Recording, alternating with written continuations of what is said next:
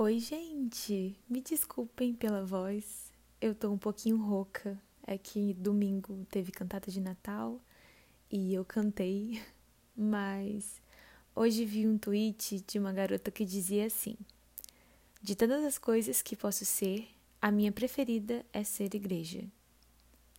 Se eu pudesse resumir meu 2021, seria isso. Esse ano me mostrou que posso ser muitas coisas assim, tudo que eu quiser mas a minha preferida sempre será ser igreja. Foi sendo igreja que fui transformada de dentro para fora. Vivi processos intensos que me quebraram, me reconstruíram e mudaram completamente minha mentalidade. Não teria sido tão real e profundo se não fosse assim.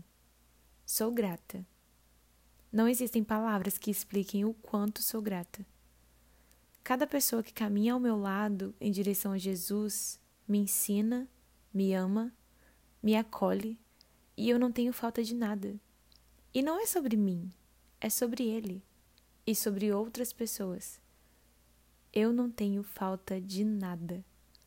E o que ainda não tenho, apenas ainda não tomei posse, mas já é meu, por direito e merecido.